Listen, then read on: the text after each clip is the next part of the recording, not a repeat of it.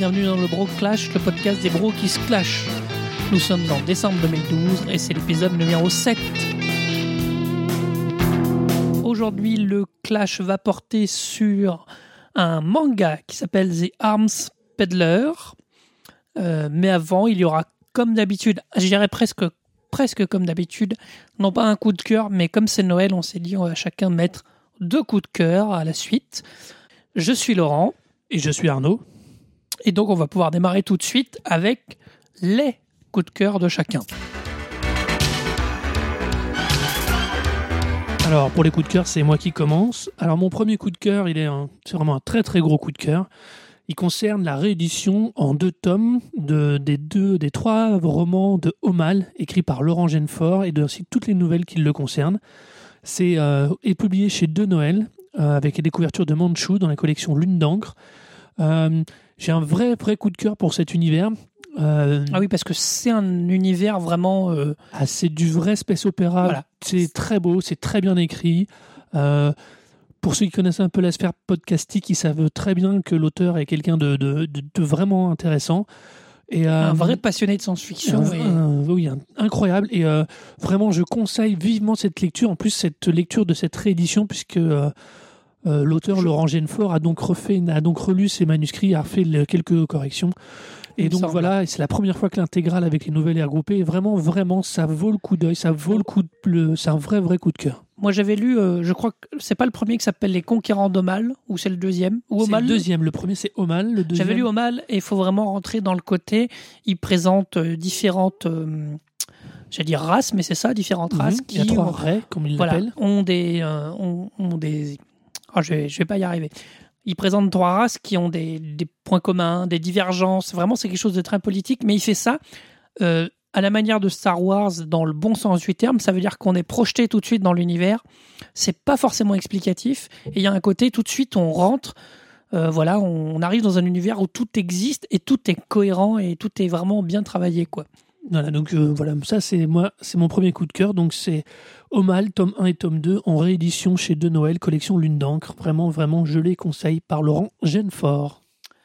Alors moi, je vais passer de la littérature au cinéma et je vais vous faire un, coup de cœur sur un film de 2009. Alors c'est un peu ancien, mais c'est un film euh, de Charlie Kaufman. Alors Charlie Kaufman, il est quelque part connu, mais il est connu d'abord comme scénariste. C'est le monsieur qui a écrit notamment Eternal Sunshine of the Spotless Mind et Dans la peau de John Malkovich. Ah, celui-là. Donc on voit que c'est un scénariste très très très barré. Il avait aussi fait aussi adaptation. Alors rien que pour vous donner l'idée, adaptation, c'était l'histoire de lui-même parce qu'on lui a demandé d'adapter un roman très compliqué à adapter et comme il n'y arrivait pas, il a fait un film sur un sur un scénariste qui n'arrive pas à adapter un roman très compliqué. Voilà, c'est un personnage aussi barré que ça. Enfin, si vous vous souvenez de John Malkovich, c'est quand même très barré.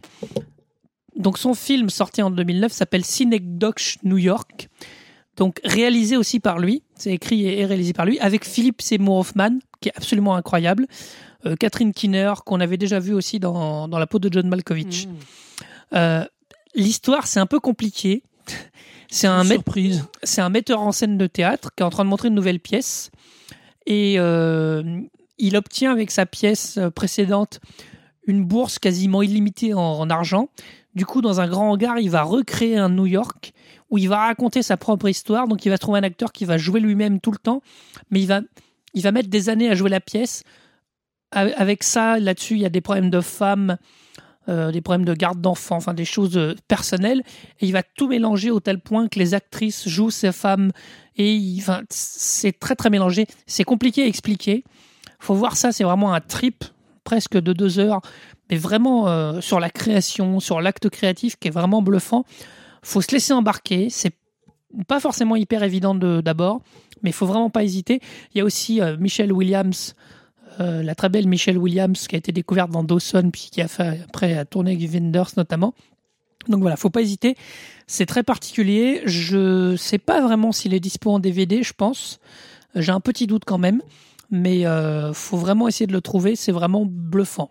Alors, moi, pour mon deuxième coup de cœur, euh, moi, je reste dans tous mes petits domaines de prédilection. Déjà, c'est c'est un livre.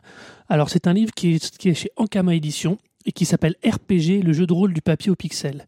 Euh, le livre a une couverture orange pétard qu'on voit très bien dans l'arionnage puisqu'il est aussi disponible à la FNAC avec un intérieur en noir et blanc plus un cahier couleur pour les couvertures de jeu. Alors ce qu'il y a d'absolument génial dans ce livre, c'est qu'il démarre par une présentation succincte d'une trentaine de pages de l'histoire du jeu de rôle et comment le jeu de rôle papier va inspirer les tout premiers jeux de rôle vidéo, et cela très très tôt. Et ce qui est absolument génial, c'est que toute la deuxième partie du bouquin étant constituée des grandes sagas de jeux vidéo RPG, et ça nous montre à quel point, dès le départ, les deux jeux ont été très imbriqués. Alors moi, je suis vieux, donc c'est vrai que je fais un vrai distinguo dans l'expérience de joueur, l'expérience Bah, utilisateur du jeu de des rôle deux. papier. Oui, oui, moi j'ai grandi avec le jeu de rôle papier. Et c'est vrai que ce bouquin a vraiment une capacité à mettre les choses en perspective qui est vraiment extrêmement intéressant et très très riche. Ce sont les mecs de chez IG Mag qui le font. Donc c'est vraiment, on- vraiment une, belle, une belle et bonne écriture. Donc on retrouve la qualité aussi euh, éditoriale de IG Mag. Ah oui, on trouve la qualité éditoriale d'IG Mag. C'est euh, c'est vraiment un très bon livre. Je ne fais- tous ceux qui sont amoureux du jeu, du RPG, qu'il soit papier ou pixel, ça vaut vraiment le coup de le lire. Euh, je, je, je rajoute même une, une- vraiment une- un truc vraiment particulier. Ils font en plus extrêmement bien le distinguo entre le RPG japonais traditionnel Oui. et le RPG européen, qui n'ont pas du tout connu ni le même succès, ni la même évolution. Bah. L'un avec le point and click et l'autre avec une- un truc qui est très vite devenu beaucoup plus dynamique. Enfin, vraiment, si vous avez l'occasion, lisez ce livre. Pour fréquenter des, des gamers avertis, il y a des le RPG japonais où on est où on adore le système où on est complètement euh, euh, on rebute complètement euh, ce- enfin on rebute on est rebuté par ce système-là, euh, qui est très très particulier dans le- la pose, dans les combats. Voilà. Après, la génération dont je fais partie aussi a fantasmé sur Fant- Final Fantasy VII, qui était le premier RPG. Enfin, c'est pas le premier évidemment, mais c'était un RPG sur PlayStation 1 avec quelque chose qui a le- révolutionné le genre, en tout cas, qui a amené le- le RPG japonais en, en, dans- en Occident. C'est le, oui, c'est le RPG japonais qui a amené la, ce style-là, cette façon de faire. C'est pas tant sur les mécanismes que sur plus sur l'ambiance hein, que se fait réellement la différence. Même si les mécanismes jouent aussi. Donc voilà, ça c'est mon deuxième coup de cœur. Donc c'est RPG, le jeu de rôle du papier au pixel de chez Ankama Édition. Euh, il est disponible sur le shop Ankama, euh, à la Fnac, je l'ai vu. Donc voilà. Et puis moi, pour mon deuxième coup de cœur, je vais faire quelque chose qui n'est pas à la mode, mais presque. Voilà, on s'approche de Noël et la tradition en Angleterre à Noël, c'est d'avoir un, un épisode de Noël de la, de la série de la de la série télévisée la plus donc qui a la plus longue existence en Grande-Bretagne, qui est le Doctor Who évidemment. Westeria. Voilà. Et non, euh, voilà, ni euh, ni Asteria, ni Nirius, ni euh, qui sont où on partage tous une vraie passion pour le Docteur. Alors moi, j'ai découvert le Docteur tardivement et je me suis offert, et c'est ça mon coup de cœur, entre chaque saison du Docteur, il y a un ou plusieurs épisodes spéciaux qui sont hors de la saison. Et quand le Docteur a changé, parce que le Docteur change régulièrement, entre la quatrième et la cinquième saison, Matt Smith été remplacé euh, pardon, Matt Smith a remplacé David Tennant. Et pour faire la, la fin, quelque part, du, de David Tennant, il y, a, il y a eu quatre épisodes spéciaux qui sont regroupés dans un coffret de la BBC. Quatre? Quatre épisodes spéciaux. Euh, donc, je, euh, qui s'appelle- le, il y a le, le deuxième docteur, le, enfin l'autre docteur, le, la planète des morts, le, la planète, le Mars. Je suis en train de chercher l'autre Mars, euh, voilà, et la, fin du, la fin du temps, la fin des temps, pardon. Et ces quatre épisodes sont regroupés dans un coffret de- fait par la BBC. Et c'est ça parce que c'est vraiment la fin de la série avec euh, parce que la série a aussi changé de showrunner à ce moment-là. Euh, Russell T Davies est parti, a laissé sa place à Steven Moffat. Et le, coffret de la BBC nous offre, outre les épisodes en complet, nous offre aussi des documentaires de presque d'une heure sur le tournage et la création de ces épisodes, et c'est vraiment passionnant. Nous offre aussi un journal de tournage qu'a fait euh, David Tennant sur ces derniers jours de, tournage, et même le concert euh, événement. Il y a un concert régulièrement qui s'appelle The Night of the Proms euh, à, à Londres, au Royal Albert Hall, autour de la musique de Doctor Who, où on voit des enfants dans la salle, où il y a une animation parce que les méchants, différents méchants de la série sont costumés et arrivent dans la salle. Enfin voilà. Je trouve la qualité. Si, mais le Doctor Who, c'est too much et c'est tout le plaisir qu'on peut en avoir. Je trouve la qualité de cette édition de coffret faite par Abba et BBC absolument brillante. C'est, il est beau, il est complet, il y a vraiment tout ce qu'on veut. Il n'a qu'un seul défaut, c'est qu'il n'y a pas de version française et il n'y a même pas de sous-titres français. Pas- coffres- Il n'y a vraiment aucun sous-titre français? Pas du tout de Putain. sous-titres français. Le, les coffrets France, c'est France 4 qui, fait les coffrets en France et il y a beaucoup moins de choses. Il y a Il y a juste les épisodes et c'est tout. Donc vraiment, honnêtement, c'est pas de l'anglais. De Doctor Who, c'est pas hyper compliqué parce que ce sont les termes compliqués qu'il a. Même en français, c'est compliqué parce que c'est des espèces d'inventions de science-fiction très rigolotes. Mais vraiment, la qualité de ces épisodes, cette fin d'air de David Tennant qui est, qui est tellement émouvant quand il, quand il quitte son rôle, et la qualité de cette édition fait que vraiment, jetez-vous, ils sont à 30 euros. Il y a 5 DVD euh, dans un coffret pour 30 euros sur, sur Amazon. En import, on les trouve hein, sur l'Amazon France, mais en import. Et vraiment, c'est un truc euh, à offrir. Moi, je suis vraiment très très fan. Donc, euh, vous, bien sûr, on mettra sur la note de l'épisode les liens vers nos, nos, coups de cœur. Et puis, bien maintenant, c'est donc le, clash, le clash autour de The Arm Peddlers.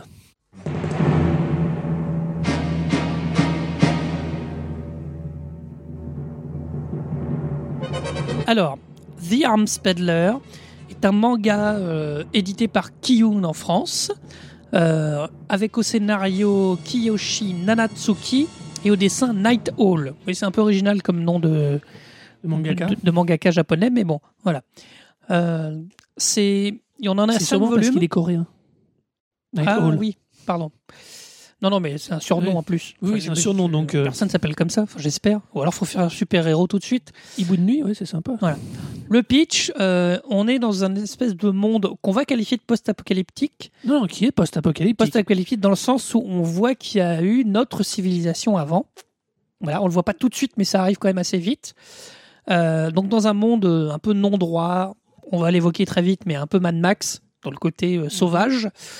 Et on suit, alors, on va suivre d'abord un personnage qui est un jeune garçon dont la famille se fait massacrer sous ses yeux et qui jure de vengeance alors qu'il a une dizaine, pff, 12 ans, 10-12 ans Il a 10 ou 12 ans, maximum. qui jure vengeance par rapport au mec qui a trucidé sa famille et qui l'a marqué au fer rouge, et qui va rencontrer une caste très importante dans ce monde-là, qui sont des armuriers, et en l'occurrence une armurière qui vend des armes dans un chariot type euh, dans une carriole blindée, Tiré par un cheval zombie. tiré par un cheval zombie, on y reviendra. Euh, donc il va la rencontrer et ils vont au départ sur un... Il lui demande de l'aide, puis il y a une relation un peu particulière qui se crée entre les deux. Et du coup, ils vont mettre à faire, on va dire, faire équipe pour, à travers ce monde, et vivre différentes aventures à travers ce monde, avec pour lui toujours cet objectif de vengeance. Euh, Alors, il y a 5 tomes qui ont été publiés jusqu'à aujourd'hui. C'est une publication en cours. Euh, je voudrais juste dire un tout petit mot à propos de la maison d'édition qui est Keyhound. Kiun. Kiyun, qui, euh, qui est une très sympa petite maison d'édition qui fait pas mal de choses assez sympas. Oui, Euh, c'est- j'appelle pas ça une petite maison d'édition, mais euh, c'est. Enfin, alors c'est pas Glénat, c'est pas. dans- euh, on va dire que c'est on va dire que c'est plus un indépendant que les autres. C'est vrai. et je trouve qu'ils font vraiment du bon travail. Ils font leur, leur production, c'est vraiment de la bonne édition. Voilà. C'est vrai que les éditions sont de qualité et Kiyun sort un certain nombre de titres assez, assez intéressants. Il sort aussi, je crois, pas mal de, de DVD, je pense. Kiyun produit aussi des DVD. Alors voilà, donc euh, alors moi je vais, je vais me reprendre la main après la petite présentation de Laurent. Alors moi je dois avouer que euh, je suis alors je suis quelqu'un qui aime la bande dessinée, qui aime la BD. Je suis tombé Non, amoureux. qui aime la BD franco-belge. Qui aime- Non, je suis pas d'accord parce que Ah j'aime tout autant les comics. J'aime et j'aime alors j'aime j'ai vraiment un souci. J'aime vraiment, j'aime vraiment la BD quand dans sa forme la plus euh, la plus aboutie dans le sens où quand on a vraiment une forme et un texte qui soit extrêmement aussi bien et aussi de la même qualité. C'est pour ça que j'ai eu beaucoup, j'ai longtemps, alors j'ai du mal avec une partie de la production belge ou francophone, on est ce qu'on veut. J'ai beaucoup de mal avec une partie du comics euh, traditionnel où ils changent de dessinateur tous les 15 jours et où les scénaristes volent dans tous les sens. J'ai beaucoup de mal avec ça. J'aime les, que les choses soient vraiment euh, extrêmement écrites et suffisamment maîtrisées pour obtenir un- une, une- une- une vraie portée de l'émotion. T'aimes les auteurs presque plus que ce qu'est le syndrome. Alors, euh, ça se défend aussi très bien des, des grosses maisons d'édition. Alors, on pense aux comics que sont Marvel et DC, où euh, il peut y avoir un même personnage euh, où il est porté par un auteur, puis par un autre, puis par un autre, puis encore par un autre. Voilà, je suis pas, je suis pas, je suis par exemple, pour moi Spawn, c'est McFarlane et ça ne peut pas être un autre dessinateur parce que surtout sur les premiers numéros, qu'ils soient 3D ou pas, Spawn était absolument génial. Alors moi le manga, j'y suis arrivé par le par la bande, comme beaucoup de gens de ma génération, par Dragon Ball Z, mais surtout. Mais surtout après par Akira de Otomo et je parle de l'édition mieux.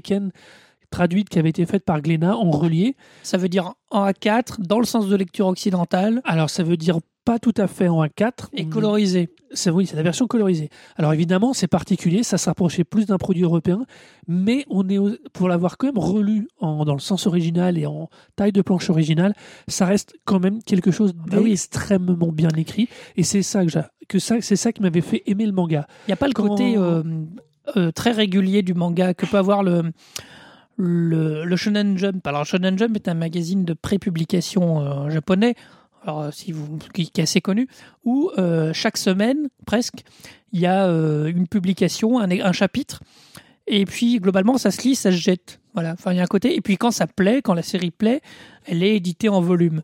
Tous sont passés par là, les One Piece, les Dragon Ball, tous sont passés par là. Mais ça donne au manga un côté très très alors je vais caricaturer mais très usine très à la chaîne qui peut qui fait des histoires très longues qui fait que en caricaturant on n'est pas sûr que l'auteur soit aussi impliqué du début à la fin. Parce que si ça marche ce qui arrive euh, l'éditeur dit à l'auteur t'es gentil tu continues même si lui il avait pas l'idée forcément de continuer. Donc voilà. Bah, ça, me fait, ça me fait beaucoup penser ces, euh, ces journaux-là, au- à la, grande époque chez nous de Nova ou Speeday, Hmm. ou de Strange, où tu avais plusieurs séries qui suivaient les unes les autres, et en fonction de, bah, des disponibilités, des traductions ou des résultats de vente, tu avais des séries qui apparaissaient ou qui disparaissaient. Euh, juste comme ça, euh, l'édition originale de The Arm Peddler est chez Young Gam, qui est, à- qui est un journal qui appartient à Square Enix, quand même. Qui, on, oui d'accord on est quand même dans quelque chose où il y, a- il y a quand même de l'investissement euh, au niveau cash derrière qui est pas in- qui est pas innocent. Pour Non, revenir à The Arm Peddler, moi, je dois avouer que les mon- après mon, mon coup de cœur pour Dragon Ball Z et, et je parle bien du manga, pas du dessin animé. oui non Et après de la, et donc de Kajurito Otomo et son Akira, euh, j'ai j'ai pas mal lu de manga, j'ai éclusé pas mal de styles et je dois avouer que je suis très, j'ai été très race, très très très déçu par euh, une espèce de répétition de motifs, par un manque de créativité graphique, mais par rapport à même le shonen par le shonen non, ou ou- c'est-à-dire le, le ninja adolescent qui va devenir surpuissant Voilà. au fur et à mesure des ce épisodes genre de choses, tous les trucs qui, ont, qui donnent maintenant de nos jours des conneries comme Naruto Co. Euh, voilà. Après, il y, a un- autre facteur qui, au niveau graphique, je déteste le côté kawaii avec les personnages au grand yeux à la con. C'est- pas que je n'aime pas le, quand c'est pas réaliste, c'est juste que je trouve euh, faire tenir des propos parfois extrêmement adultes à des personnages qui ont pas un tout petit peu plus d'apparence normale, ça me fatigue. C'est pour ça que quand tu as suggéré The Arm Peddler, pour un autre motif que moi, et que donc euh, on, on les a lus en commun, euh, moi je suis vraiment, mais alors, j'étais extrêmement surpris, extrêmement cueilli. C'est un univers adulte. Alors je connaissais déjà Uber Blatt, Blast, qui est dans le même esprit, qui était aussi très très très adulte, mais là on perdait ce côté un peu, euh, comme je disais, kawaii d'Uber Blatt, avec, un, avec des personnages très très durs, très très Alors, réalistes, et moi ça, mhm. je, je suis vraiment tombé amoureux après, au-delà de tout ça, de la richesse de l'univers. c'est effectivement pas très kawaii. Ça, alors, dans le style, euh, parce qu'on va commencer par le style graphique, euh, les mangaka ont un des styles assez variés. On peut trouver un peu de tout. Euh, c'est vrai qu'il y a un beau style graphique, assez détaillé, Super fin. super fin dans les décors, dans les objets, dans les armes, parce que bon, évidemment, il y aura beaucoup d'armes. Alors, par contre, le character design, ils sont pas kawaii, mais ils sont pas terribles. Moi, je suis pas hyper fan des têtes des personnages, que je trouve du coup euh, un peu bizarre par rapport au, au décor. Je trouve que c'est un espèce de truc que ça dénote. Bon, c'est c'est tout à fait, euh, y a- y c'est beau. C'est-à-dire qu'on feuillette, c'est quand même ça une bonne gueule. Euh, le monde créé, alors j'entends, je parle que d'esthétique parce qu'on va parler après du fond et là, moi, ça me pose beaucoup plus de problèmes. Le, le, le, le monde est plutôt bien. Alors, euh, c'est plutôt vide quand même. Ça veut dire que, bon, y a des, y a des, on voit des ruines, mais euh, il y a beaucoup de choses très, très occidentales d'ailleurs, des églises, euh, des châteaux, des... il y a un petit côté un peu occidental, voire oriental parfois. Il y a un mélange de tout.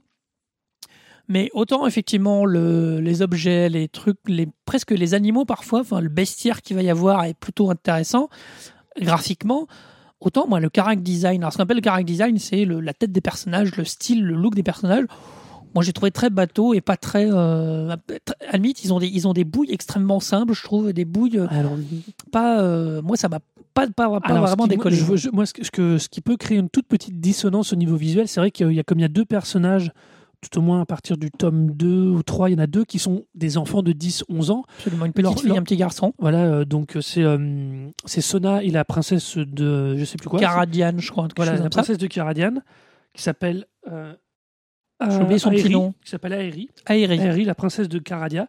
Alors le problème, c'est que leur traitement, eux, correspond à ce, ce qui se fait traditionnellement en japonais, c'est-à-dire ils ont quand même des yeux légèrement disproportionnés. Tout à À fait. l'inverse, tous les autres personnages, que ce soit euh, Garami, donc la, la vendeuse d'armes, euh, son maître, les trois euh, tueurs en série. Ah non, les trois tueurs psychopathes, il y en a un, c'est pareil, c'est une, c'est un visage Oui, ultra euh, enfantin. Donc Mais en vrai, il y a- il y, a beaucoup. on a une logique assez propre. Après, je suis désolé, tous les autres caractères, ils ont des visages relativement réalistes et bien travaillés. Euh, Oui, mais du coup, c'est. On reste quand même dans une tonalité manga Oui. où il y a quand même des capacités à avoir des décors ultra réalistes et détaillés et des personnages. ce qui, ce qui m'a gêné dans le. Carac design, finalement, c'est ce mélange entre parfois des méchants. Alors, on va citer les grands mangas, je, je plaisante à moitié, mais à la euh, Ken, au Kotonuro Ken, là, euh, Ken le survivant en nous, et des bonhommes comme ça, et qui sont côte à côte avec des bonhommes beaucoup plus que tu décrivais, les enfants avec les grands yeux comme ça. Donc, une espèce de mélange, et vous allez voir que c'est ça, sur ça, sur lequel je vais revenir tout le temps. Euh, c'est un mélange qui est, euh, que moi je trouve pas forcément digeste. Et sur le character design, c'est déjà le début, parce qu'effectivement, euh, il y a une espèce de. C'est un peu très étrange dans des, dans des femmes très sexuées et tout. Et puis à côté de ça, effectivement, des, de- des, des personnages moi- parfois réalistes, parfois beaucoup moins, parfois très extrêmes, parfois pas du tout.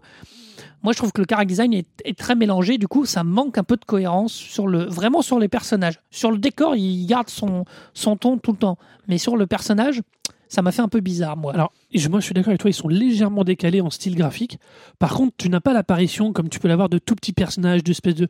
Comme Non, tu peux c'est l'avoir. pas drôle. Voilà, l'univers est absolument pas drôle et à aucun moment il ne, il ne crée par contre là de dissonance avec ces- une, euh, ces- cette façon de dessiner les personnages en plus petit, un En peu tout petit. con, voilà, dont Vous n'avez pas le côté, mais- euh, la pose ou les, ou les visages rigolos qu'on va retrouver dans, un certain nombre de mangas, que ce soit. Euh, Apple Seed, par exemple, tu l'avais. Dans Apple Seed, tu avais de temps en temps des fois des inserts de fin de planche où ils étaient en train de déconner, enfin, Voilà. un peu, d'un peu en décalage. Ça, ça arrive jamais. Globalement, il n'y a pas de blague. hein. Enfin, ce n'est jamais, jamais drôle. C'est un univers Ah. très, très dark. On est un manga adulte, on est ce qu'on appelle de la dark fantasy, c'est pour ça que Complètement. Uber Blast tout à l'heure.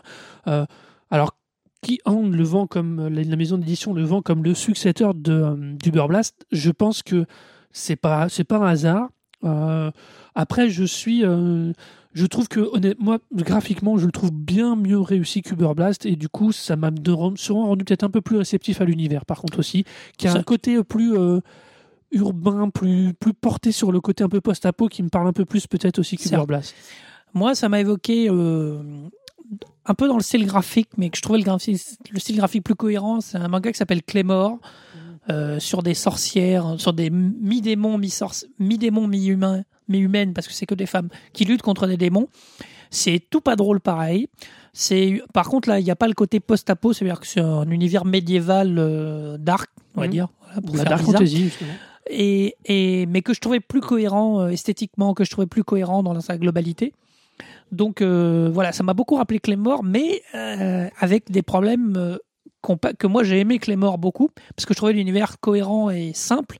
Or là, on va voir par la suite que dans cet univers créé euh, donc par ses auteurs dans Arms Peddler, il y a de tout. Mais alors quand je dis de tout, c'est de tout. Euh, je, alors, moi, c'est alors, on va justement revenir à sur, un peu plus peut-être sur le fond, parce que je pense qu'on a déjà Ouais, sur- assez bien évoqué la forme, tant sur- non pas le détail. Je, je, je, je reste, c'est justement moi, comme je disais, il y a beaucoup, j'ai vu passer beaucoup de mangas. euh, ce que je- le pire, c'est que je prenais le temps d'en lire au moins un ou deux, mais ça me, très vite j'étais C'est bien. Mais là, justement, c'est dès la première séquence, la séquence d'ouverture du 1 et donc euh, la mort des parents de, euh, pardon, excusez-moi, de Sona. euh, déjà, il y a un traitement vraiment adulte, ce, que, ce qui est malgré tout, et comme ça s'accordait avec le graphisme, c'est finalement pas si courant que ça. Et après, il y a cet univers qui mélange un univers post-apocalyptique avec des démons et des monstres présents. Il y a un espèce de mélange assez équilibré. Et Moi, je trouve pas. euh, Ah, moi, je si, je c'est- trouve pas que ce soit du tout c'est équilibré. hein. extrêmement riche. Et on a là-dedans donc Garami, la, la vendeuse d'armes, et, Son- et Sona qui font le début de leur parcours. Et il y a quelque chose de vraiment très très fort. Il y a euh, on a, pro- on, on a plus on avance évidemment plus il y a une diversité des, des monstres une diversité des alliés parce qu'on a quand même aussi le personnage de Graga qui est un espèce de félin bipède ultra puissant ultra massif Ah oui, je l'avais oublié. C'est un Euh, genre de loup-garou. Enfin, moi, j'appelle ça un j'aurais plutôt loup-garou. dit un euh, Cosmocat mais euh, c'est très Ouais, personnel C'est c'est un loup-garou euh, qui, qui se retransforme jamais et et qui parle. Pardon. Oui, donc c'est pas un loup-garou. Ouais, ça c'est une forme Ah non, de voilà, bizarre. pas- Et donc, bah, justement, mais à côté de ça, tous ces gens-là évoluent au milieu d'un univers post-apocalyptique où les armes et certaines ressources ont un prix hallucinant, où il y a une codification express. Euh, le coup de, de mettre dire s'il y a un foulard noir, on est obligé de répondre à l'appel parce que Oui, quelqu'un oui. veut acheter une arme. Il y a toute une codification de l'univers au-delà, euh, on va dire, des, des, de- des entités, des races ou des personnages qui est extrêmement riche, qui est extrêmement. Alors, qui est, qui est justement, comme tu le faisais remarquer, qui a été assez bien mise en cohérence.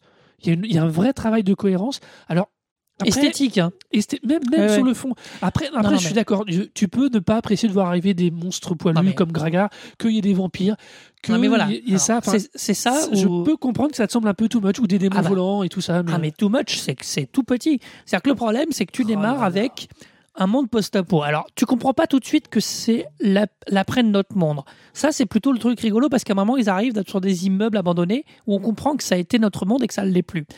Mais tu commences à suivre ce personnage dans un, dans un côté Mad Max un peu cow-boy parce que Ah oui. elle, elle est, elle est avec sa carriole, son cheval zombie. Bon, Incroyable. elle, elle est un peu lookée comme un cow-boy. Il y a des pistolets, des épées. Bon, ils avancent, ils vont et ils vont croiser des démons, effectivement, des vampires, des formes de bestiaires, d'espèces de loups-garous.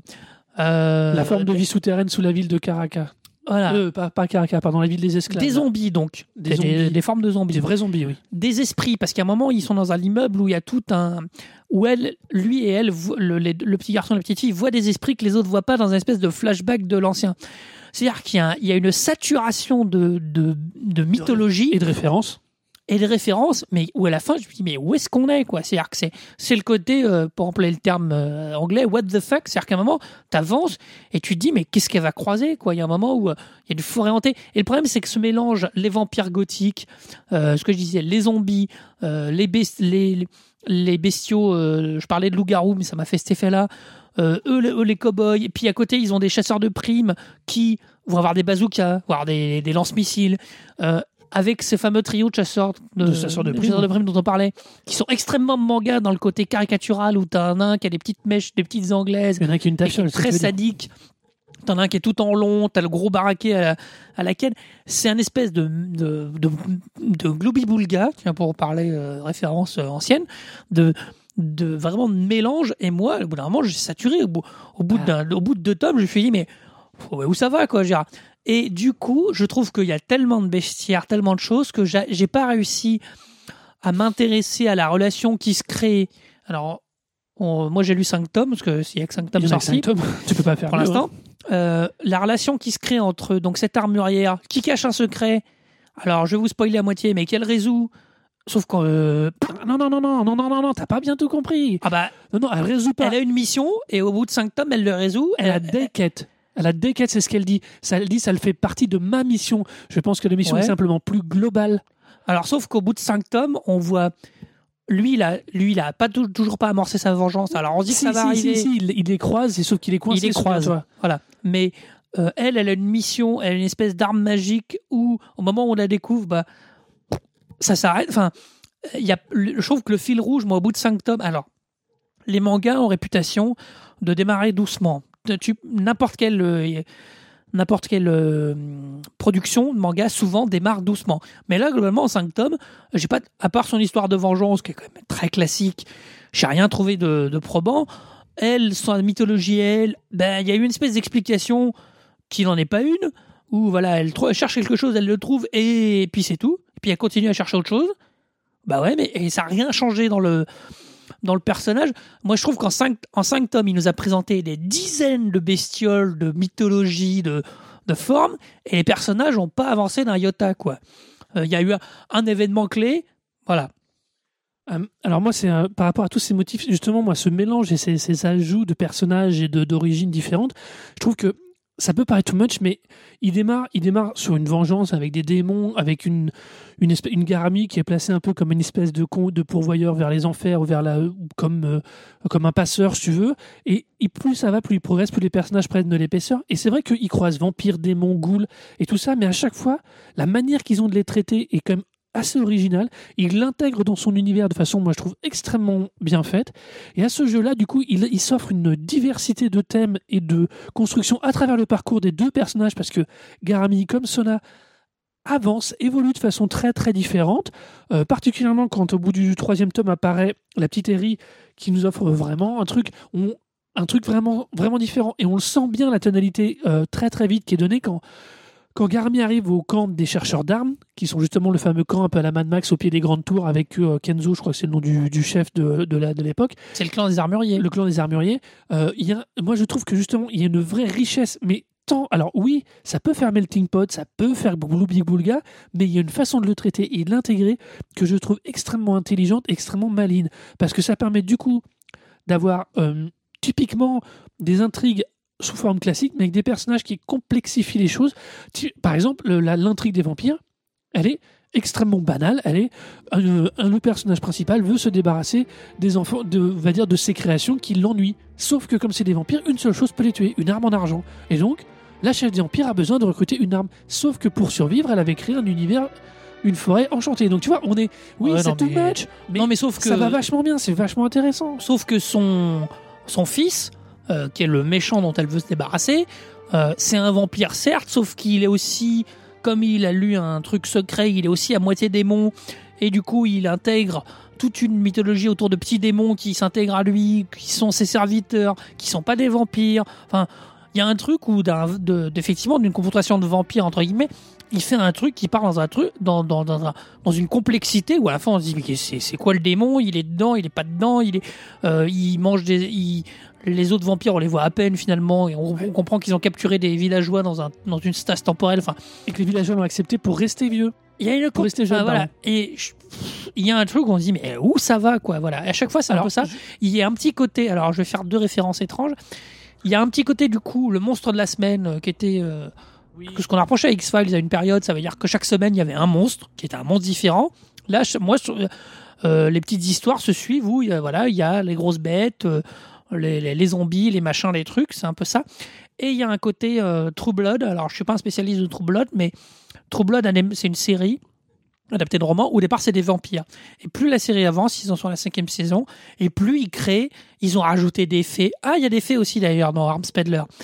Euh, un, un peu barré, voilà. Ils ont rajouté des fées, des loups-garous, des machins, et il y a le même effet, c'est qu'au moment, il y a une saturation, C'est Buffy. et la saison 5, ouais, mais Non, non, Ça- mais non, non, c'est Buffy dans le sens où c'est un, c'est un, c'est un concentré de la culture pop euh, traditionnelle et des contes traditionnels qui est super bien agrégé pour moi. Alors par contre, je te rejoins sur un seul point. La conclusion des vampires, de, l'épisode des vampires est un poil bazardeuse. Mais pour le reste, euh, jusqu'à jusqu'alors, toute la progression, l'évasion de la ville des esclaves, tout ce qu'impliquait la ville des esclaves avec les espèces de bestioles en dessous, qui en vérité les anciennes humanités qui avaient survécu. Il y a tout un, parce que c'est dit tout ça, il y a, il y a tout un jeu sur le background qui ressort régulièrement à travers tous ces personnages étranges, qui est étonnant. Graga, qui, Graga qui, dé- qui, donc c'est des personnages félins là, qui posent l'espèce de combattant ultime. Alors tu m'étonnes que le- la- les deux séquences de baston qu'il a, c'est sûr qu'il va falloir du monde pour l'arrêter. ah, c'est sûr Mais- que ça bastonne et que c'est plutôt réussi. Alors, c'est, on s'ennuie pas, enfin, on s'ennuie pas. On s'ennuie pas, non on s'ennuie pas dans le sens où ça bastonne tout le temps. Sauf que ça manque de motivation. C'est-à-dire qu'à un moment, on... c'est tellement de bordel qu'on se dit, mais ouais, ok, ils se battent, c'est parti. Il y a un côté aussi. euh, Ah, Par contre, juste un truc, euh, je suis d'accord sur le côté Vas-y, je trouve, je trouve que l'intrigue des vampires est pas nécessairement très bien amenée.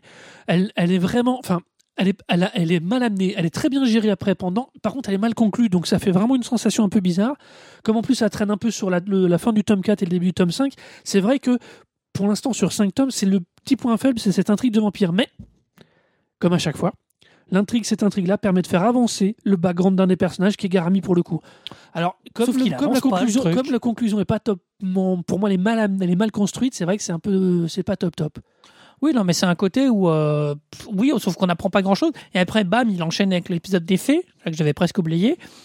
Euh, pour se retrouver dans un autre marché, parce qu'il y a des grands marchés, alors il y a des marchés aux esclaves et tout, euh, on se dit où ça va. Et, j'ai- et, le, et le background, finalement, le problème, c'est que, en plus, le personnage de Garami, donc, qui est la, la, La pourvoyeuse d'armes. la pourvoyeuse d'armes, The Arm Pedler, elle est un, je la trouve, elle se veut très froide, euh, très glaciale, très détachée, sauf qu'elle l'est tellement qu'au moment, euh, moi j'arrive pas à m'attacher à un personnage comme ça. Le gamin, il, est, il a une humanité qui est plutôt agréable et tout. Ça- Cette espèce de nana, euh, voilà, elle est pas. Mais t'as perdu ton âme d'enfant. Non, mais on a Ah, si, l'impression si, qu'elle- on perdu qu'elle n'a pas de faiblesse. Euh, on Ah, ça, a c'est pas vrai. Non, non, on la voit deux fois s'écrouler et c'est euh, Oui, Sona mais- qui la sort. Oui, mais il y a Non, un non. côté où. Alors oui, elle apparaît pendant au moins trois tomes assez, assez monolithique, même si je trouve qu'au final, par rapport à Sona, justement, lui qui est un enfant de 10 ans, qui veut se venger, qui passe, qui passe quand même un accord avec elle, il lui dit, je veux bien être peut-être entièrement soumis, puisqu'il devient son esclave, entre guillemets, enfin, il l'ach- elle l'achète. elle l'achète, elle achète ses services à vie tant qu'il n'aura pas sa vengeance. Donc, il y a- tu vois, c'est pas. Alors, c'est vrai, si tu te contentes. Alors, c'est typiquement ce que j'aime, moi, Comme je disais, il y a longtemps que j'avais pas vu un manga m'avait pas autant plu, tant par l'univers que par le contenu. Et là, c'est typiquement ce genre de petits détails dans l'intrigue qui fait, qui complexifie les choses, qui rend les choses un poil plus riches, qui fait que moi, vraiment, un Peddler, ça m'a. Alors, ça m'a vraiment surpris, dans le bon sens. J'avais lu euh, pendant euh, à la sortie de la Comic Con et de la Japan Expo, il y avait euh, Kayon euh, faisait de distribuer euh, les Kiyun. Kiyun, pardon, excusez-moi. Kiyun distribuait un micro-journal à eux dans lequel ils en parlaient succinctement. Hum. C'est là qu'on en avait entendu parler la première fois. Et c'est vrai que j'avais juste trouvé le, le- le- Alors là, pour le coup, le character design avec les flingues et les personnages plutôt sympa. Et, et c'est vrai que c'est peut-être que j'ai été un, un chouïa plus influencé au départ que d'habitude sur ce type de manga. Mais je trouve vraiment que c'est.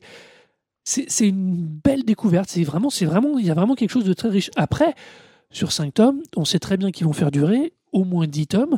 C'est évident qu'au Oui, niveau du possible. scénario, il va y avoir un petit peu de déperdition. C'est en ça qu'on retombe sur les studies. Je, moi, le je travers- suis sur le travers des longues sur le séries. travers des longues séries, de devoir expliquer des choses parce que il est parti avec des carac design et des, ca- des, des- un background de personnages super riche et super costaud. Et le problème, c'est comment tu l'expliques naturellement, entre guillemets, dans les intrigues. Et je, je, c'est en ça que je dis, je pense que l'intrigue des vampires est un poil trop forcée. Oui, c'est possible. Mais je trouve que là, moi, en 5 volumes, il a vraiment, pour moi, il a vraiment pas avancé du tout. Et du coup, moi, il y a un moment, je décroche. Alors, on sait qu'il faut faire l'effort de pas se contenter du premier volume d'un manga parce que le premier volume, ça raconte jamais, enfin, presque jamais rien.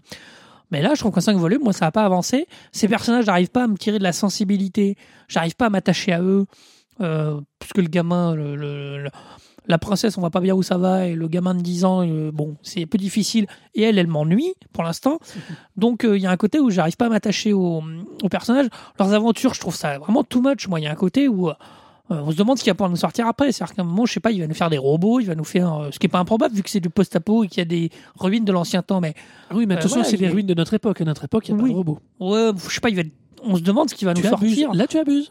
Non, mais voilà, il y, a- il y a vraiment trop de trucs euh, où euh, moi j'ai et en 5 tomes, j'ai pas réussi à m'attacher, j'ai pas réussi, l'univers m'a pas plu plus que ça.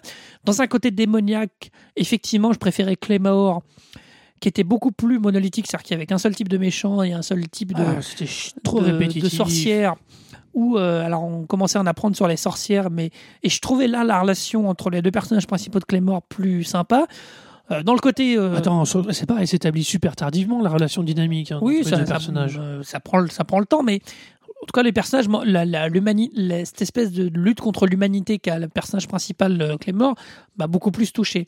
Dans le côté euh, cowboy, parce qu'il y a un petit côté cowboy, le Peacemaker me plaisait. Alors, le Peacemaker, c'est du western, hein, du pur western.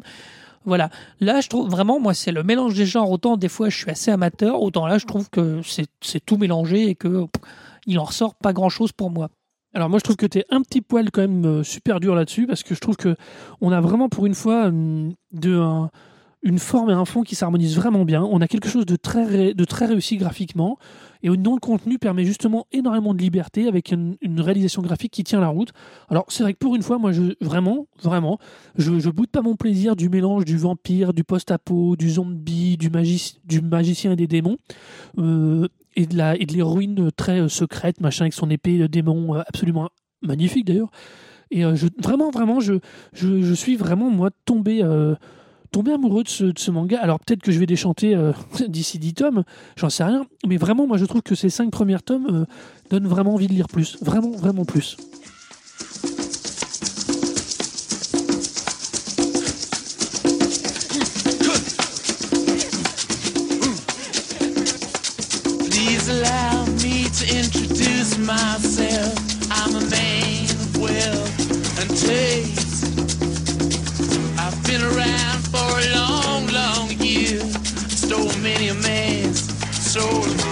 Alors, si comme moi vous pensez que The Arms Peddler c'est bien mais c'est trop, ça veut dire qu'il a tellement mis voulu de choses qu'il a perdu le fil de son histoire principale et que du coup c'est vraiment too much et que oh, bah, c'est l'overdose et que non quoi, c'est juste pas possible. Enfin, au bout d'un moment on arrête. Bah, votez pour moi sur le site. Donc, si comme moi, vous pensez que The Peddler est enfin un manga bien réussi de dark fantasy, de post-apocalyptique qui retient enfin toutes ses promesses, et ben votez pour moi, pour Arnaud. Donc vous allez voter sur le site euh, The Broclash, T-H-E-B-R-O-C-L-A-S-H.fr, euh, au bas du billet de l'émission, où vous retrouvez évidemment euh, l'épisode et puis les différents coups de cœur. Et donc, euh, bah, nous, maintenant, on va se retrouver en janvier 2013. Euh, Ce sera l'année prochaine. Donc, on fait un pack un peu d'avance. On vous souhaite de bonnes fêtes et une bonne année. Absolument. Et une bonne fin du monde, évidemment, comme tout le monde. Bah, hein. Oui, de toute façon, là, entre, je pense que vous aurez- vous n'aurez même pas cet épisode. La fin du monde sera Ouais, passée. bon. Et puis, euh, n'oubliez pas, alors, euh, le Twitter du Broclash, c'est arrobase, T-H-E-B-R-O-C-L-A-S-H.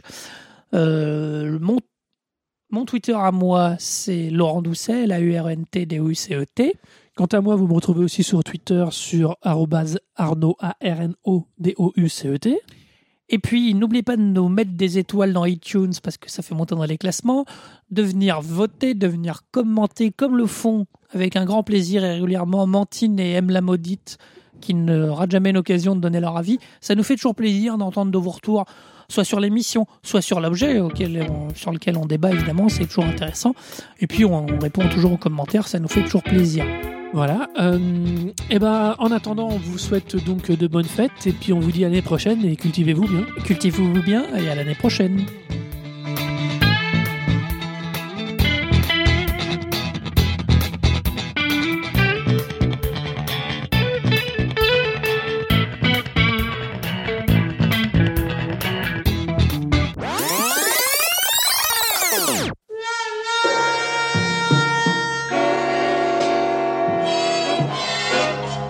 Anatomía de un asesinato. Bienvenue dans la Guiche Clash. Et oui, comme nous sommes privés d'Aguiche Room pendant quelques mois, nous avons décidé de faire une Aguiche Clash. Le concept est simple, une Aguiche, deux frères, un clash. Enfin, pas une Aguiche, pas deux, mais trois Aguiches. Et oui, c'est Noël. Voilà, pour des films qui sortent euh, au beau jour. Donc on prévoit loin. Euh, et on commence tout de suite. Avec donc Pacific Rim. Donc Pacific Rim qui est prévu de sortir le 11 juillet 2013 par Guillermo del Toro. par Guillermo del Toro et c'est Kaiju versus Jagger. Je, c'est- non mais voilà, c'est tout est dit. Kaiju versus Jagger avec le style de Guillermo del Toro, donc c'est la classe. Enfin, c'est c'est quand même. euh, ça, ça a l'air bien, mais alors. euh, c'est quand même des gros monstres qui se battent contre des gros robots. Bah ouais, c'est bien. D'accord. Et qui cassent tout en même temps. Bah ouais, c'est bien. T'enlèves Roland Emmerich chez Michael Bay, donc ça peut être que bien. Alors, euh, autant j'aime euh, j'aime Guillermo del Toro, j'ai aimé Hellboy, moi, les deux Hellboy, d'ailleurs même le 2, où déjà on sentait que les monstres avaient pris euh, de Le- plus en plus d'importance. Enfin, voilà, on sent qu'il aime ça, les monstres. Mais alors là, quand même, il y a un petit côté Godzilla qui m'inquiète un petit peu. Ce serait pas Guillermo del Toro, je chierais à mort dessus. Mais voilà, mais les- les monstres côté Godzilla euh, sortent de la flotte et vas-y. Bon, Quand tu vois, comme dirait un certain Gilles D'Acosta, la direction artistique qui est donnée dans, à travers les images de cette Bah oui. trailer qui vient de sortir, si tu veux, non, moi, j'en attends beaucoup de ce film. Je pense qu'il va être extrêmement réussi et porteur. moi, Voilà. moi, moi, j'en attends beaucoup, mais j'ai une part d'inquiétude en me disant, mais est-ce que c'est pas trop? Bah non, c'est jamais trop avec Guillermo del Toro. Alors par contre, mention spéciale quand même à cette fabuleuse aguiche avec la phrase mythique. Je pense qu'il va devenir une réplique, euh, notamment en ces périodes de 2012. euh, euh, today we, tonight ou je sais plus. Tonight or today we canceling the apocalypse. C'est une putain de bonne idée de réplique, ça va péter. Mais bon voilà, enfin on sait que c'est un projet qu'il porte depuis longtemps, donc euh, Ah, il en avait envie de ce projet. Hein. moi j'attends, mais je suis inquiet. Bon, alors du coup, tu, tu le notes en combien de John et Damouk? Alors, va- oui, parce que c'est notre unité de notation, ça va être le John et Damouk. Euh, moi, je, mets, je, je vais mettre 3, parce que je l'aime bien. Je mets pas 4 parce que je suis vraiment angoissé de ces histoires de monstres et de robots. Enfin, voilà, donc j'en mets 3. Non, moi, c'est totalement 5 parce que rien que les images, la direction artistique, le ton, mais je, déjà que j'aime ça, les kaiju et les, et jiggers, mais là, franchement, je, je franchement, je, c'est le bonheur, quoi. C'est mon petit bonheur pour moi pour l'été, ce sera en juillet 2013. Pilots, ready to connect. Let's go fishing. Two pilots engaged in neural bridge. Ready to activate the Jaeger in 3,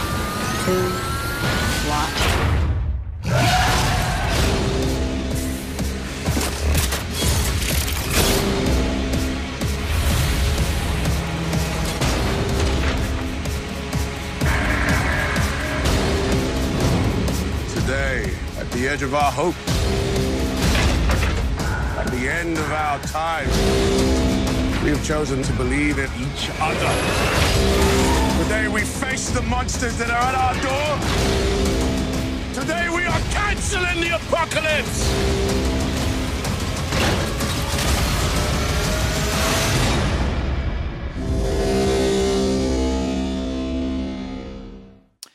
Et on enchaîne avec la deuxième bande-annonce euh, qui est Man of Steel qui sort le 14 juin 2013, donc euh, toujours un peu pour l'été, et qui n'est autre qu'évidemment le reboot de Superman.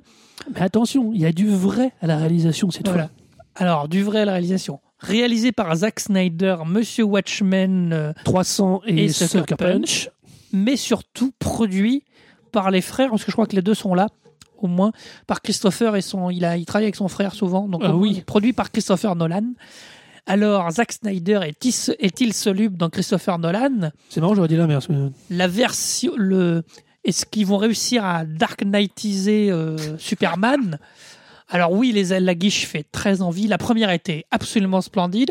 Ah, la deuxième qui en montre plus. Ah, au contraire, je trouve qu'elle donne. Kevin Costner a l'air tellement bon Voilà. là-dedans. euh, Pour une... Ça se voit, c'est pas lui qui le gère. S'il Voilà. bon, Kevin Costner. J'ai presque re- re- j'ai pas, j'ai pas presque j'ai reconnu Russell Crowe en en, Ja- en- ah, à chaque fois j'oublie son nom Jarrell Jarrell, le père. Jarrell de- le père qui était joué par Marlon Brando en 78 de là. mais effectivement il y a un côté sombre il y a un côté euh, qui va certainement marcher alors la bande annonce en fait des caisses sur le- les cœurs Eh ben, sur Sur la bande son, mais finalement, au niveau visuel, il en fait pas tant que ça. hein. alors il en montre pas trop ce que j'aime bien Superman est définitivement un héros difficile à faire parce qu'il a un costume difficile, il a une coupe de cheveux difficile. Enfin, il est. il- Même dans la guiche, là, par contre, la coupe de cheveux, non. Voilà. Ça, Par ça, contre, ça passe sont- jamais. Moi, le redesign du costume, euh, oui. Je dis oui, ça, ça marche plutôt bien. Alors, honnêtement, on le voit pas en mouvement, donc. euh, Voilà. Mais le petit côté ado qu'on va voir, euh, moi, m'intéresse parce que c'est une partie intéressante de, de- de la vie de Superman. Ça fait envie parce qu'on, voilà, Nolan euh, a réussi quand même, qu'on le veuille ou non, il a réussi son Batman. Snyder, je pense que Snyder maîtrisé par Nolan, ça va péter. C'est-à-dire Ah, c'est que c'est quand même un super faiseur d'image. On peut, on, Voilà. on peut reprocher ce qu'on veut Juste à faut lui- 300, mais visuellement, c'est une Ah non, mais il faut, faut le fouetter sur son scénario. Et je pense que Nolan est prêt à le fouetter sur son scénario. Alors, est-ce que Nolan va pas trop faire du Dark Knight?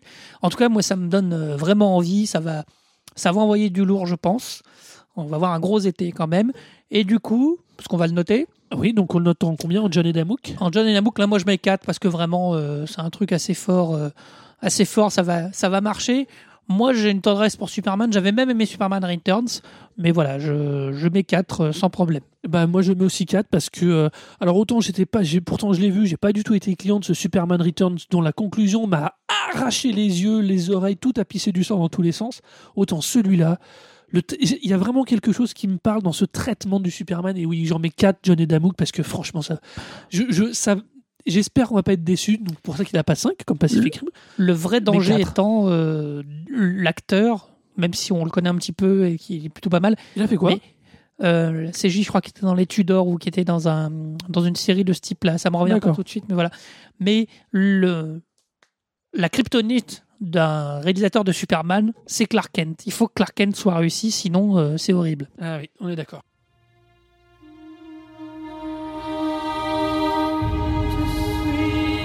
Just have to decide what kind of man you want to grow up to be, Clark. Whoever that man is, he's going to change the world.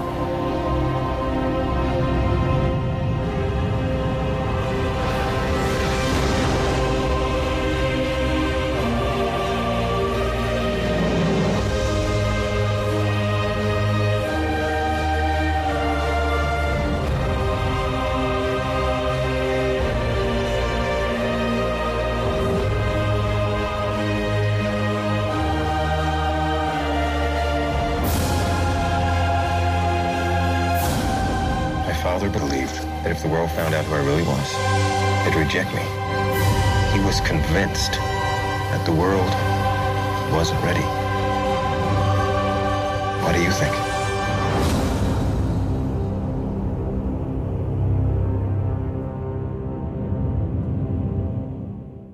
Et on va passer à la dernière aguiche. Ouais, alors celle-là, Alors, il s'agit de Star Trek Into Darkness, qui est donc prévu en sortie le 17 mai 2013. C'est lui qui va ouvrir le bal de l'été des blockbusters, a priori, grosso modo. Réalisé par l'incroyable, le génialissime Gigi Abrams lui-même, Le casse-couille, ouais. qui avait rebooté avec talent le Star Trek avec euh, les deux.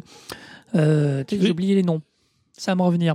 Ceux qui font euh, le nouveau Kirk et le nouveau Spock Absolument. Avec James Tiberius Kirk, qui a rendu Tiberius classe quand même. Voilà, c'est un truc. Ouais, mais en même temps, vu d'où il partait. Et euh, moi, je trouve qu'il a su. euh, alors, je suis pas un dingo de la franchise, j'en ai vu quelques-uns. Moi, les films avec Picard m'avaient pas affolé des masses. J'en avais vu, c'était des films moyens. Je connais pas les premiers films. Donc voilà. Donc, moi, je me suis, je suis arrivé finalement entre guillemets un peu vierge Star Trek. Et moi, j'en ai pris plein la gueule dans le premier. Il y avait des batailles de vaisseaux, il y avait des personnages réussis, il y avait Kirk, c'est un espèce de flambeur euh, complètement vraiment intéressant. La constitution de l'é- l'équipage de l'Enterprise est vraiment réussie. Donc je pense qu'il va continuer à la lancer avec plein de lance flares. Il faut qu'il continue à mettre du lance Ouais, flare. mais non, mais cool. non, mais non, c'est plus du gimmick, c'est lance flare, c'est pour faire pleurer les yeux, pour, pour masquer Et la pauvreté, mais la pauvreté hallucinante de ce film. Le, attends, le premier, comment tu peux dire que t'as aimé le premier? Alors t'imagines un douzième ah mais, Mais alors le- attends, excuse-moi, je, je- attends, je voudrais quand même dire. Captain Kirk qui saute de- d'engrenages géants à travers des pseudo-vies de, de l'espace, de, de plateforme en plateforme. Ils nous ont fait Super Mario dans l'espace. c'est trop cool. Oh non, c'est trop. C'est trop cool. Et surtout, la force du 2, ça va être deux choses. Ça veut dire qu'il y a encore plus de moyens que le premier, donc ça va encore plus péter dans tous les Il va sens. sauter encore plus haut. Et surtout, il nous a trouvé le méchant ultime en la personne de Benedict Cumberbatch, qui, je pense, a un potentiel de badass de ouf. Alors là, moi je ne suis pas d'accord. Le potentiel de badass, il- non, non, non, Cumberbatch, l'homme au concombre. Bonjour Asteria. Euh, Et voilà. Delphine. Et Delphine. Ah oui, c'est vrai, les deux. Euh, non, non, non, mais non, mais t'as vu les images Il, est- est- il va être- il il a est une grosse voix, ça va trop marcher. Mais- ah ouais, alors déjà, serait- alors déjà, ça complique les choses pour les gens normaux. Il va falloir qu'ils aillent le voir en VO.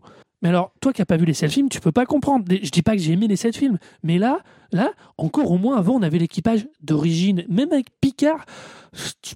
On aime, on aime. Alors après, on aime, on n'aime pas Star Trek. Mais là, c'est pas Star Trek. Non, mais C'est, c'était je quoi sais les- pas, c'est, des- c'est, une- c'est Buffy dans l'espace. Non, mais c'était quoi les méchants de Star Trek avant? Je vais dire une fouille. Ouais, les. Klingons, ils, ont, ils sont tout moches. Cannes. Le, ah oui, la colère de Cannes. La colère de Cannes, c'est Star Trek 2. Il y en a eu depuis les. Bah, il y a eu il y a des eu les Klingons, Borg, il y a eu les Il y a eu machins. les Borg, avec- après le. Alors par contre, je connais beaucoup mon époque Picard. Excuse-moi. pas Moi non plus, mais Par contre, pas. moi je suis désolé, mais après avoir vu le premier film, je n'ai encore aucune envie de voir le deuxième. Et alors, quand tu vois cette aguiche qui est quand même le, la discussion, non, non, ce boum, et que je te monte en pression, que je te fais sauter des mecs dans tous les sens, on voit un plan où il y a Capitaine Kirk qui saute dans le vide d'un haut d'un mais c'est trop cool. Ah, c'est nul. Mais Non, il est- non, dans, le premier, il se jetait d'une falaise avec C'est sa voiture. Enfin, c'était. Non, non, ça va être. pauvreté. Et de, et de penser peut-être que comme c'est Into the Darkness, ça veut dire que c'est le 2, et peut-être qu'il y aura un 3, donc il va pouvoir être encore plus dramatique dans le 2. Moi, je suis impatient et vraiment, j'attends ça et que je kiffe, Ah, quoi. Alors, après Into the Darkness, en 3, ça va être quoi? Ah bah, ça va être la, la, la, la fin. La fin Into the Total. Darkness? Non, non, mais voilà. Et j'ai confiance dans DJ Abrams, qui m'a pour l'instant rarement déçu. Bon, alors du coup, tu le notes comment, John et Damouk Enfin, moi, je mets 5 de Nedambook, euh, j'attends à fond les, 5, mais le, le phaseur pleine puissance. Voilà, c'est ça, Non, Star Trek. N'importe quoi. N'importe quoi. Et ben moi, ce sera donc un seul Johnny Damouk parce que Oh là, franchement, mais c'est même pas la peine. J'espère que les Trekkies vont te jeter des cailloux en sortant. qu'ils essayent pour voir. Euh, je sortirai mon sabre laser. Euh, mais non, mais c'est juste que non, non, non, non. Là, moi, ça, je- pourtant, j'ai toujours donné sa chance à Star Trek. J'ai toujours été déçu, mais j'ai toujours donné sa chance à Star Trek. Mais là, ce deux, là, non, même pas en rêve.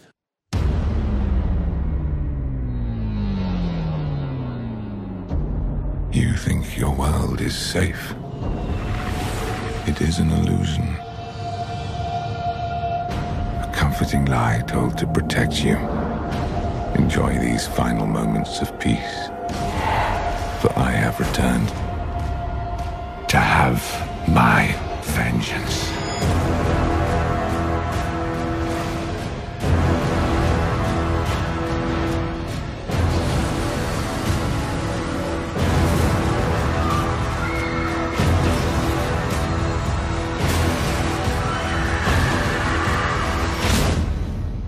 So, shall we begin?